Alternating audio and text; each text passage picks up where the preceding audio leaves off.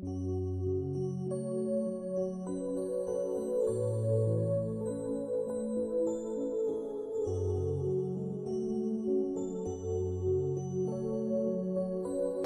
さん、こんにちは。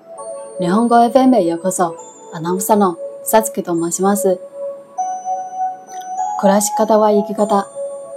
将来、どこで、誰と、どんな風に暮らしていきたい？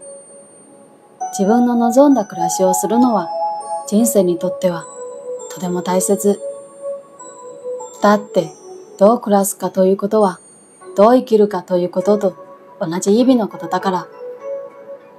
本来、暮らし方は自分で選べる。それは仕事や家族形態、人との関係、生活リズムや大事にしていきたいものを選択した結果、形になるのが暮らしだから。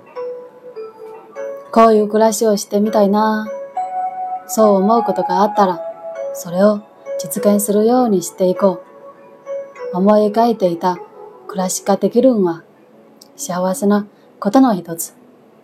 それに、そういった希望が叶える力は誰もが持っているものだから。以上です。